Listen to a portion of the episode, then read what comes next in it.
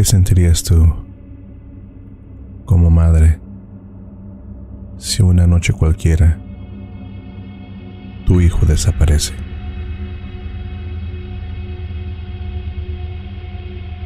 La historia de hoy está basada en un acontecimiento real que le sucedió a un familiar de una persona de la audiencia que me pidió mantener su identidad en oscuridad total. Y esta es su historia. Mi suegra vivió este drama que hasta el día de hoy es inexplicable. Estaba prácticamente recién casada y tenía su primer hijo en brazos. Eran muy pobres, pero inmensamente felices. Mi suegro, él trabajaba de sol a sol en el campo, trabajando sus tierras y tratando de sacar el sustento para su familia, que estaba recién iniciada. En una noche fría, lluviosa, mi suegra se encontraba sola en su humilde casita. Sola la acompañaba su bebé. Mi suegro había salido al pueblo a tomar unas cervezas y a relajar un poco el cuerpo. Era viernes y toda la semana trabajaba sin descanso, por lo que junto a sus amigos se encontraba en el pequeño bar del pueblo. Mi suegra, mientras tanto, lo esperaba pacientemente en su casa. Eran otras costumbres, nadie opetaba el proceder de ellos. Siempre lo esperaba despierta. Aunque quisiera, no podía dormir hasta que él regresaba. Su casita se encontraba sobre las faldas de un cerro, alejada del pueblo. Ella ya se había acostumbrado a los ruidos nocturnos el volar de los búhos, el cantar de los grillos, el croar de las ranas que descansaban sobre un río que corría muy cerca de su casa y de donde mi suegro tomaba el agua para sus cultivos. En fin, esa noche se empezó a escuchar un silbido. Era un sonido que mi suegra aseguraba que era proveniente de un ave y que de manera inexplicable un sueño profundo la venció. Sin saber cómo ni cuándo, se quedó bien dormida con su bebé a un lado. Despertó de madrugada con el ruido que hizo mi suegro al llegar. Sobresaltada y confundida por el tan pesado sueño, se incorporó de un golpe, buscando a su bebé entre las cobijas. La revolvía una y otra vez con desesperación,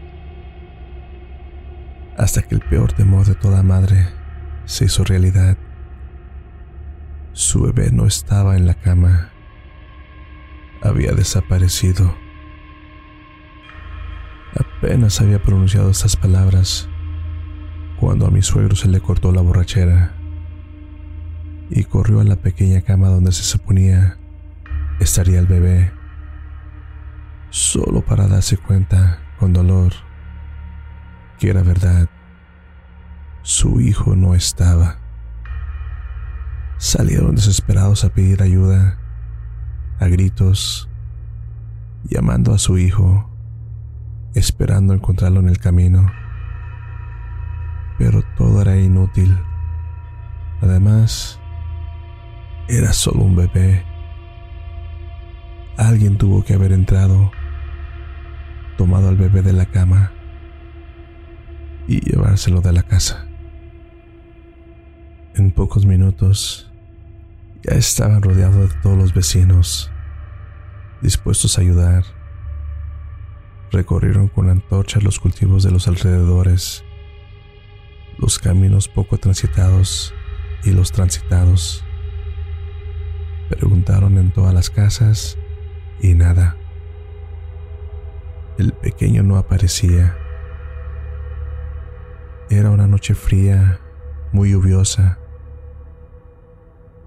Mi suegra se dio cuenta que solo faltaba una sabanita blanca, muy ligera. Seguramente lo habían enredado en ella para llevarse al bebé sin hacer ruido. Pasaban las horas y no había señales del bebé.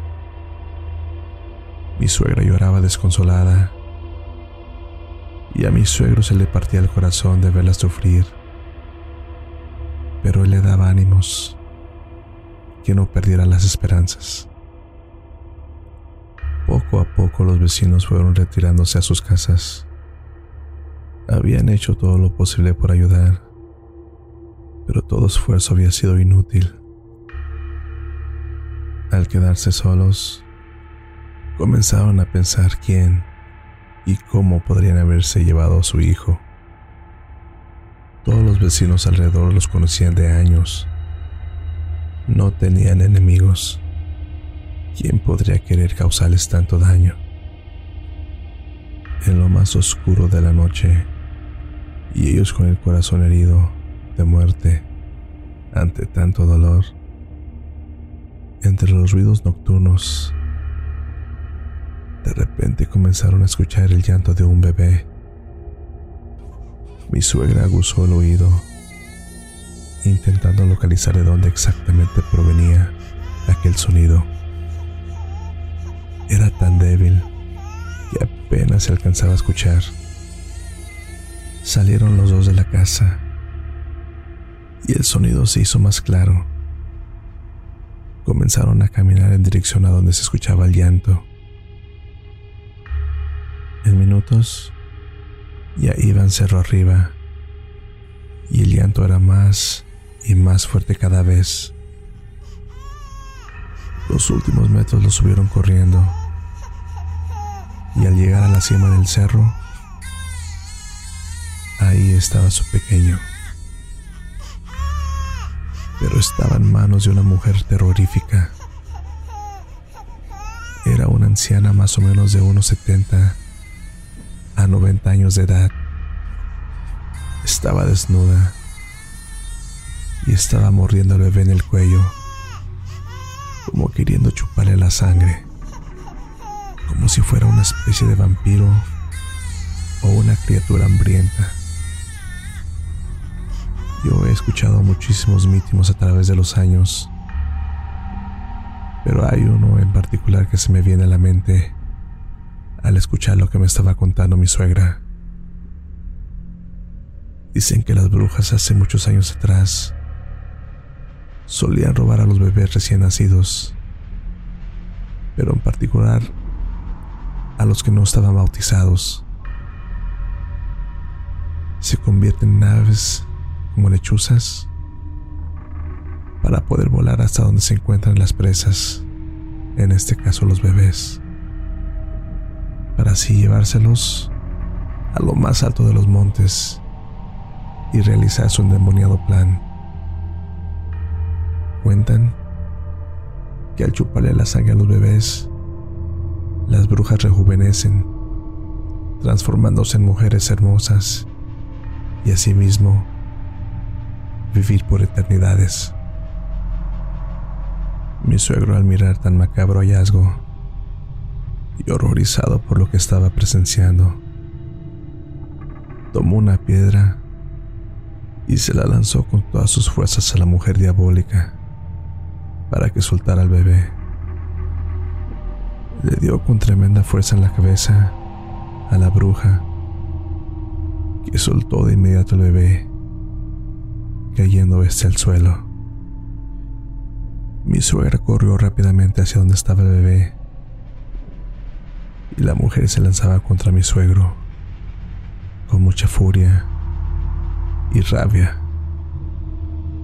Cuenta mi suegro que la cara de la mujer era escalofriante y terrorífica, que sus ojos eran enormes, blancos, como si estuviese ciega, pero no era así. Su nariz era grandísima y su cara estaba llena de granos y verrugas.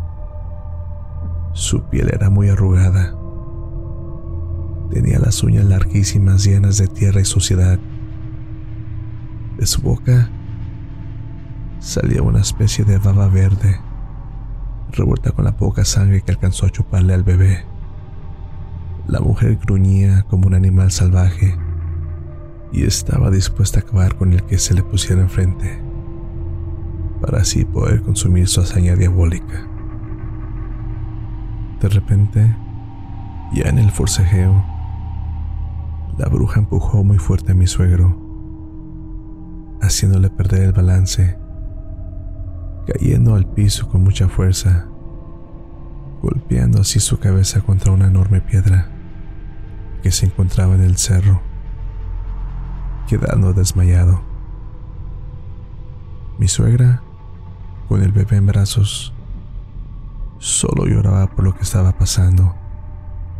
Estaba muerta de miedo, pues era como estar mirando al mismísimo demonio. La bruja maldita le decía que le diera al bebé y que no le daría nada a ella. Pero mi suegra se negaba rotundamente a hacer lo que la malvada mujer le exigía.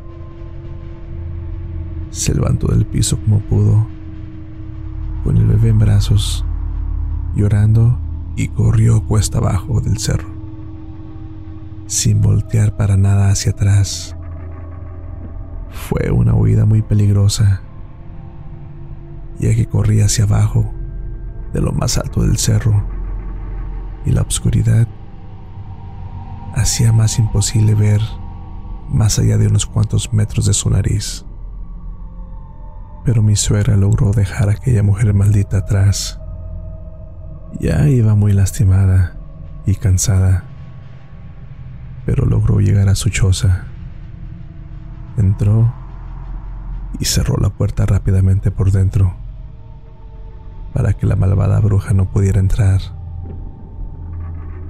Pero cuál fue siendo su sorpresa al girar su cuerpo para caminar hacia su cama. La maldita mujer ya estaba dentro, esperándola. La tenía de frente. Se le quedó mirando a los ojos. Y rápidamente la bruja le puso la mano en la cara, como haciendo un tipo de hechizo para paralizarla y le arrebató al bebé. Mi suegra estaba inmóvil, paralizada.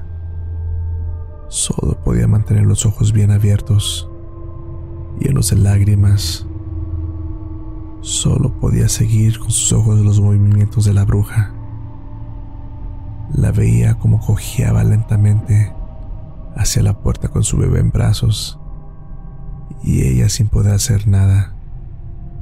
De pronto, la bruja abrió la puerta lentamente para salir por la puerta principal.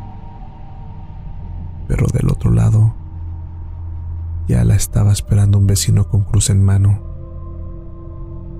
La bruja no alcanzó a reaccionar cuando el vecino le puso la cruz en la frente. Comenta mi suegra que ella al instante recuperó el movimiento de su cuerpo y pudo correr a quitarle el bebé de los brazos a la bruja, porque quedó inmóvil y perdió fuerzas. Cuentan que de la frente de la bruja salía humo. Era como si la cruz que le había puesto el vecino en la frente le ardiera y le quemara la piel. En ese momento, Llegó mi suegro con la cara toda llena de sangre, pues se había descalabrado al golpearse la cabeza con la piedra cuando cayó arriba del cerro. Ya entre mi suegro y el vecino, tomaron a la bruja y se la llevaron hacia el medio de la calle. Por tantos gritos y aullidos que pegaba a la bruja maldita, todos los vecinos se dieron cuenta de lo que estaba sucediendo y salieron a ayudar. Ya para este entonces, la bruja ya estaba amarrada de las manos y al caminar por la calle, Todos le tiraban piedras, causándole heridas grandes. Pero la bruja no lloraba. No lloraba de dolor, ni se quejaba. Al contrario, miraba a todo mundo en una forma burlesca y se carcajeaba. Su sangre no era roja, sino verde oscuro, casi negra.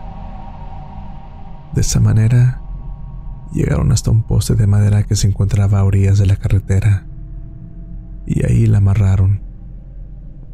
Rápidamente formaron una hoguera para poder quemar a la bruja, ya que en aquellos años era lo que se acostumbraba hacer a todas aquellas personas que practicaban la magia negra.